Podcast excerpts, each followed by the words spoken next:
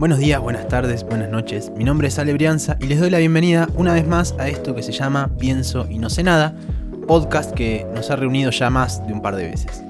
Y que en el episodio de hoy la propuesta es arrancar a charlar un poquito de metodología.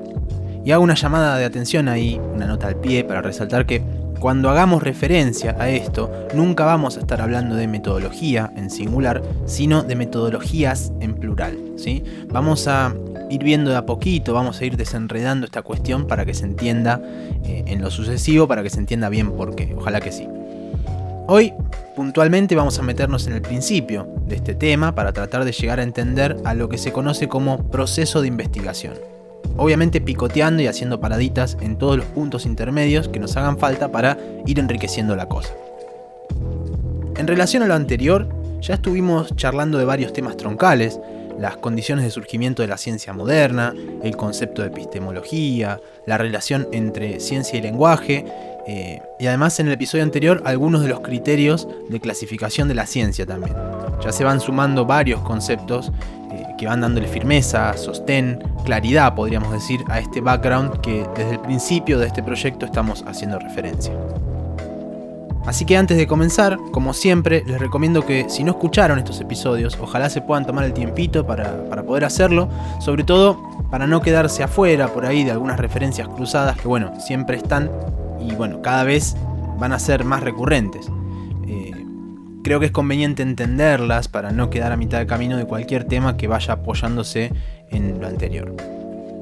Y así como siempre decimos en qué texto nos, vamos a referenciar, para esta primera aproximación, podríamos decir, a las metodologías de investigación, vamos a utilizar un libro que me parece troncal, tanto por el enfoque que plantea como también por quién lo escribe, que es una figura eh, central y bueno, sobre todo en nuestro país, que es Juan Samaja. Este texto del que hablo se llama Epistemología y Metodología, Elementos para una teoría de la investigación científica, y particularmente vamos a estar tomando en este episodio el primer capítulo, ¿sí? que se llama El proceso de investigación y sus dimensiones. Y después, por otro lado, también vamos a utilizar otro texto que se llama Cuestión de método, aportes para una metodología crítica, que es de Roxana Inub, y que es otra grosa, y bueno, también hace ya unos varios años tuve la suerte de tenerla como profe. El texto de Samaja es un poco más complejo por ahí, no sé, como... Es un comentario común que sobrevuela entre quienes lo tuvimos que estudiar en algún momento de la vida, pero no sé, a mi juicio no es que sea terriblemente complejo, por ahí sí en relación a las citas que trae, que no sé, por ahí te cita desde un Feyerabend hasta un Marx, y ahí sí, si no tenés muy fresco el contexto histórico de cada una de esas citas, podés perder un poco el hilo. Pero no sé, no deja de ser no deja de ser claro y hasta tiene esquemitas eh, que van resumiendo cada sección y así. Y después, bueno, el de Roxana es una herramienta increíble por lo concreto que es con todo.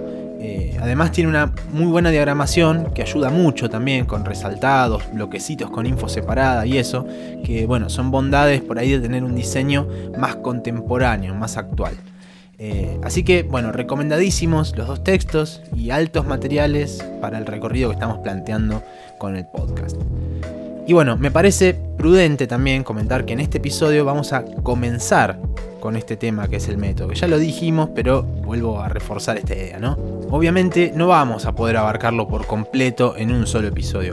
Vamos a ir planteando algunas cosas preliminares y dejando el camino listo para lo que sigue.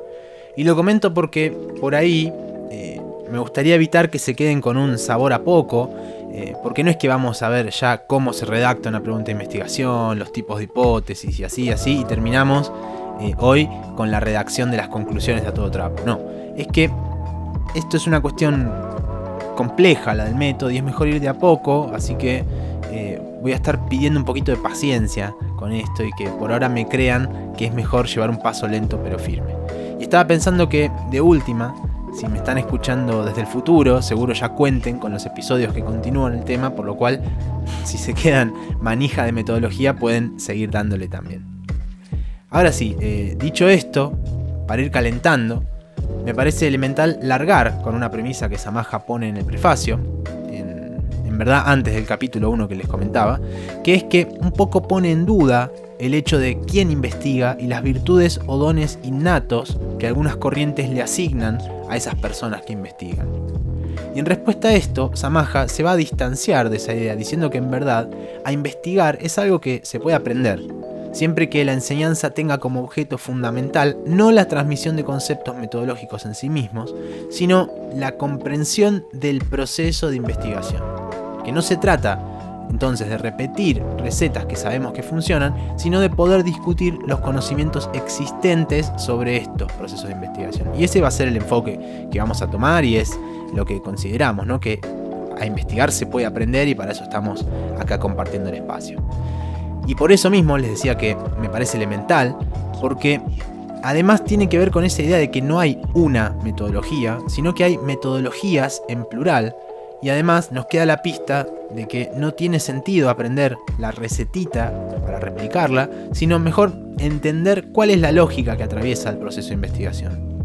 Que es lo que luego nos va a permitir tener un criterio propio para poder elegir, según la naturaleza de lo que estemos estudiando, de lo que estemos investigando, cuál va a ser el método más adecuado, el que mejor se apega a lo que estamos queriendo hacer según la disciplina, el enfoque, el contexto.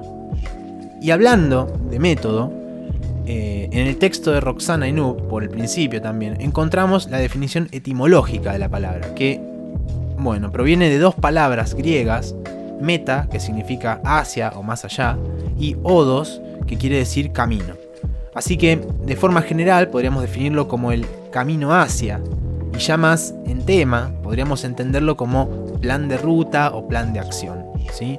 Eh, pero en el contexto en el que estamos, no nos interesa cualquier método, cualquier camino hacia, sino que nos va a interesar uno en particular, que es el que se ocupa de la investigación científica. En este contexto, la metodología, ¿sí? cuando hablamos de metodología, medio que por extensión va a ser la disciplina que se ocupa de estudiar al método y de diseñarlo para poder ponerlo en práctica en un determinado proyecto de investigación, sea cual fuera la, disciplina. Y para meter la cabeza un poco más en el tema, vamos a tomar a Samaja, que va a decir que la investigación científica puede presentarse también, y leo la definición textual, como un modo particular del proceso entre el científico y sus creencias. Esto quiere decir que la persona que hace ciencia va a intentar descubrir y darle respuestas a cuestiones que crea relevantes para su entorno, para su disciplina, y que van a poner en cuestión sus creencias básicas. Las creencias, las creencias que trae. Vamos de nuevo y de una manera muy simplificada, pero que en general sirve para hacerse la idea. Se llega con unas creencias determinadas, se hace ciencia, sea lo que sea que implique eso, porque por ahora no lo sabemos, y se sale con otras creencias distintas a las que se traía.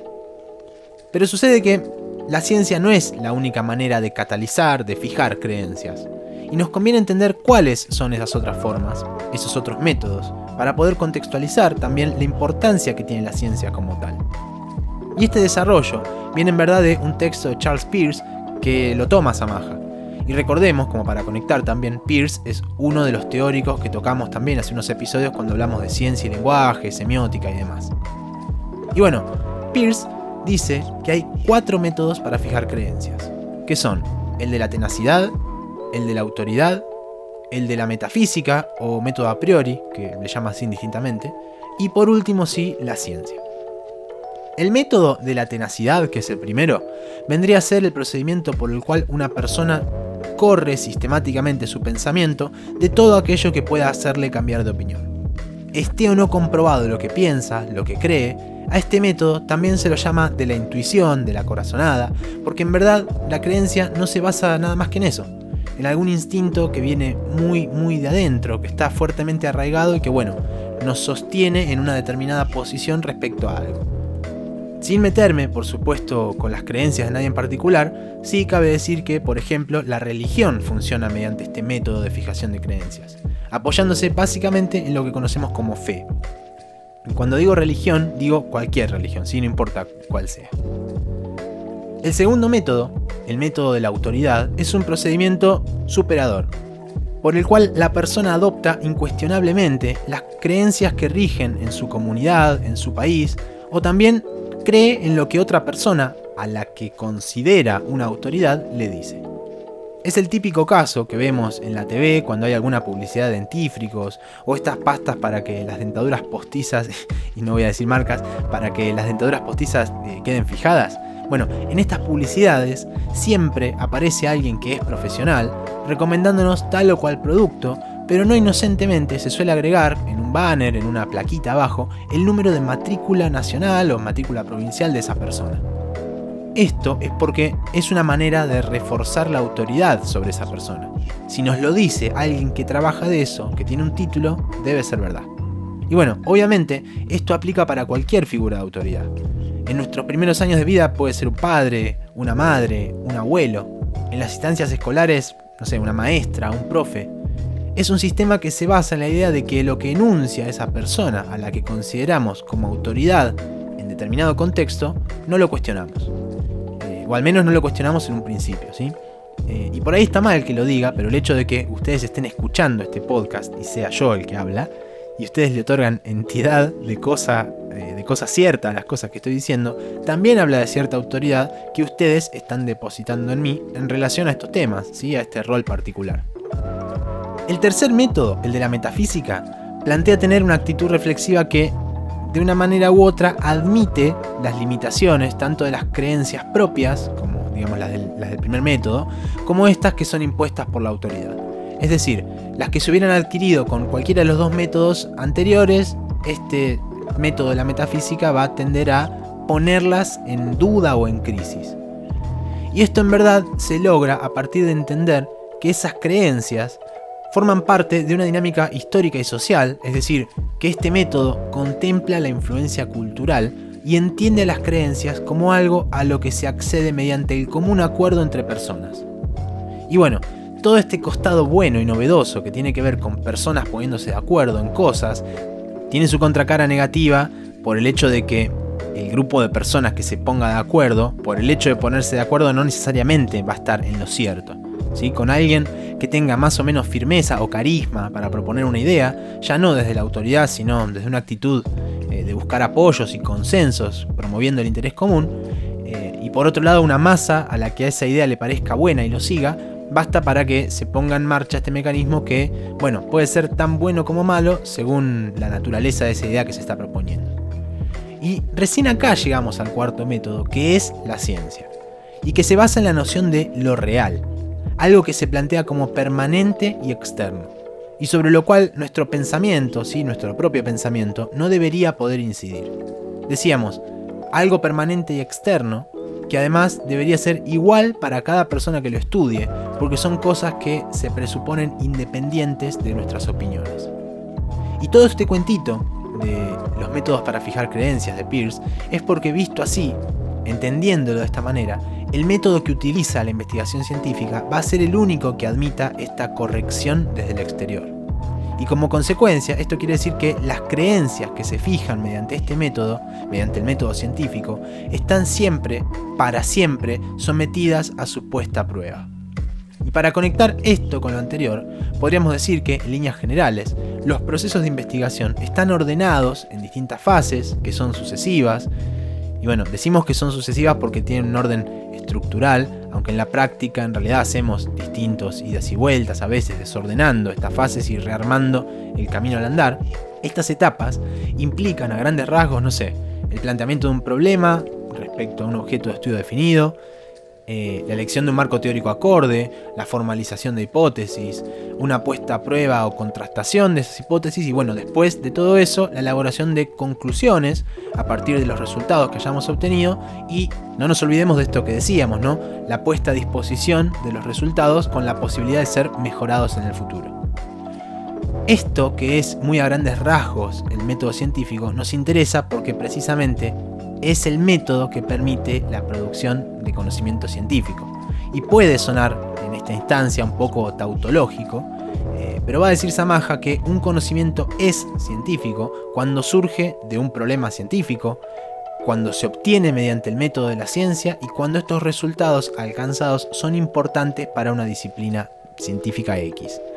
Eh, y va a traer también a colación que el conocimiento científico se caracteriza por una doble vocación. Es decir, en primer lugar, una vocación de descubrimiento de nuevos conocimientos sobre aspectos regulares o generalizables. Y en segundo lugar, una vocación de justificación o validación por referencia a hechos o experiencias que muestren por qué ese conocimiento es así como se lo está planteando. Y bueno, estas palabritas clave, descubrimiento y validación, son las que nos van a permitir ampliar un poquito la cuestión de dónde estamos parados, al menos por ahora. Y en verdad, esto no es tan lineal, y al contrario, hasta es medio difusa la separación entre los procedimientos de descubrimiento y de validación, porque se desarrollan en el devenir histórico y se transforman unos en otros. Eh, se pueden poner en contra unos con otros y hasta la existencia de nuevos criterios puede anular o poner en crisis, digamos, algunos criterios de validación previos. Y para ampliar esto, pone un ejemplo hermoso Samaja en relación al gol que Maradona le hace con la mano a los ingleses en el Mundial del 86. Bueno, como es ampliamente conocido, eh, por si alguien no lo conoce, es una jugada de dudoso desenlace, donde el Diego hace toda la gestualidad con su cuerpo imitando un cabezazo, pero en verdad lo que hace es meterla con la mano. Entonces, la pregunta que nos hacemos es, ¿fue o no fue un gol? Si vamos a lo estricto del reglamento, a lo que dicen las reglas del fútbol, nos vamos a encontrar con que hay gol cuando la pelota entra al arco y siempre que no haya sido impulsada con la mano. Entonces, si tratáramos de definirlo aplicando estrictamente el reglamento, no habría dudas de que no es un gol. Pero si vamos a la vida real, y conociendo el ejemplo del que hablamos, sabemos que ese gol contó. Y bueno, ¿qué es lo que pasa? Hay otra norma en el reglamento que dice que la autoridad competente para establecer si fue o no fue gol es el árbitro. Bueno, ayudado por los jueces de línea, ¿no? Y la tecnología de la que disponía el cuerpo de árbitros en ese momento era solamente la observación directa. El árbitro dijo que fue gol y listo, es gol. Y es doblemente interesante el ejemplo porque la edición del libro de Samaja, la última edición que es la que, la que estoy leyendo en este momento, es la del año 2007 cuando no existía el VAR, el sistema de video que sirve de asistencia al cuerpo de árbitros actualmente. Y uno podría preguntarse, ¿qué pasaría con el gol de Maradona si lo hubiera hecho en la actualidad con la posibilidad de pedir chequear la jugada con el VAR? Y si bien no deja de ser un ejemplo futbolístico, deja entrever cómo pueden entrar en conflicto estos contextos de descubrimiento con los contextos de validación y cómo chocan o no la teoría con la empiria, ¿sí? O sea, en este caso sería el reglamento con lo que sucedió en la realidad, en la experiencia.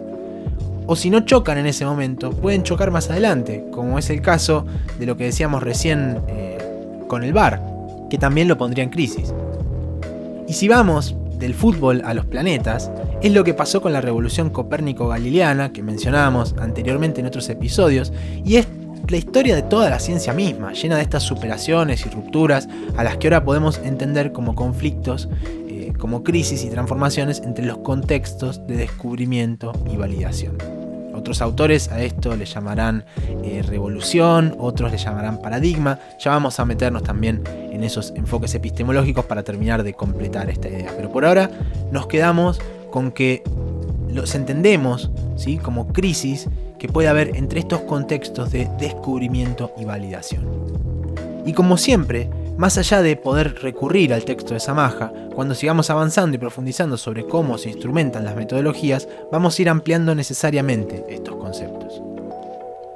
Para ir cerrando ya nuestra primera visita a la cuestión del método científico, vamos a hablar un poco de algo a lo que Samaja llama las invariantes estructurales del proceso científico. Y por más que por ahí en el primer choque que tenemos con este concepto nos asusta hasta el nombre, que parece algo complejo, vamos a ver que no es tan así. Una invariante estructural es algo que no varía en la estructura, es decir, es algo que nos vamos a encontrar en todo proceso científico.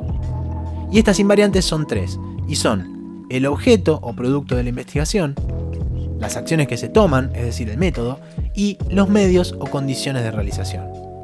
Voy de nuevo. Son el objeto o producto de la investigación, las acciones que se toman, el método, y los medios o condiciones de realización. Vamos a ver una por una. En primera instancia, cuando hablamos de objeto o producto, nos estamos refiriendo precisamente al conocimiento científico. Es lo que nos queda al finalizar una investigación. ya que de toda investigación científica se espera que quede no solo una descripción de los aspectos particulares de aquello que se haya estudiado, sino también un conocimiento novedoso.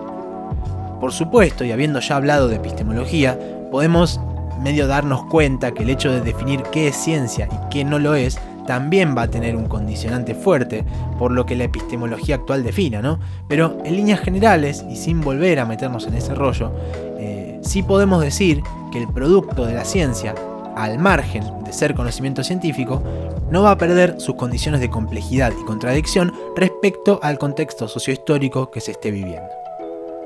En segundo lugar dijimos que teníamos al método, que como adelantamos antes podemos dividir en dos tipos de acciones, que van a estar destinadas al descubrimiento o al conseguir información nueva sobre algo, que es lo que antes nombramos como modo de descubrimiento, y por otro lado, las acciones que apuntan a validar ese conocimiento, que es lo que antes nombramos como modo de validación, que lo vimos con el ejemplo del gol de Maradona y todo eso. Esta dualidad estructural en los modos del método la vamos a ver aparecer eh, de múltiples maneras en el futuro. Y por último, eh, el último elemento invariante, decíamos que eran los medios o condiciones de realización. ¿Qué vendrían a ser estos medios? Bueno, si tomamos la definición estricta, podemos decir que son todos los elementos que quien investiga interpone entre su persona y su objeto de estudio.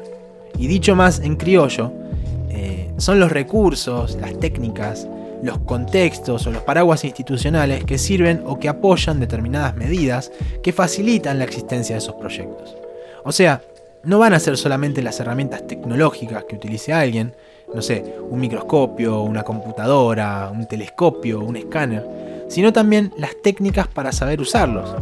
Eh, la existencia de los laboratorios que tengan esas herramientas, las políticas públicas o privadas que hicieron que un determinado laboratorio pueda acceder, que pueda comprar esas herramientas, si hubo un crédito en el medio que se le posibilitó a esa empresa o a ese laboratorio público para que acceda, la educación pública que posibilitó que la persona que va a estudiar o que va a utilizar el microscopio se formara, la beca que le permitió dedicarse exclusivamente al proyecto de investigación, y así podríamos seguir hasta ampliar ese paraguas de condiciones por años y años hacia atrás, rastreando medidas y políticas.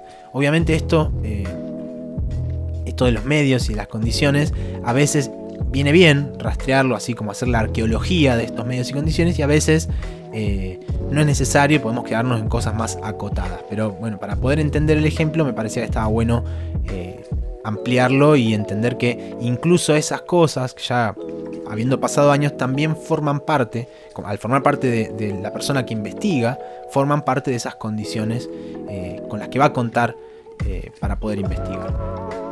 Y bien, con esta división en objeto, método y condiciones de realización hecha, vamos a dejar reposar las aguas para, por supuesto, retomar en el futuro. Como les decía en el comienzo de este episodio, entender el proceso de investigación es un poco complejo y me parece que eh, lo que más nos conviene es ir avanzando de a poquito, con conceptos muy troncales, sí, como estos que conocimos hoy, pero sin atropellarnos tampoco, que es algo que en general y por experiencia eh, les puedo decir que no suele funcionar. Y bueno, si llegaron hasta acá, les agradezco como siempre por la paciencia y por el interés en estas cuestiones. Eh, si están en Spotify pueden darle follow al podcast y si están escuchándolo en YouTube lo mismo, pueden suscribirse y pueden darle a la campanita para que les llegue la notificación cuando salga el próximo episodio.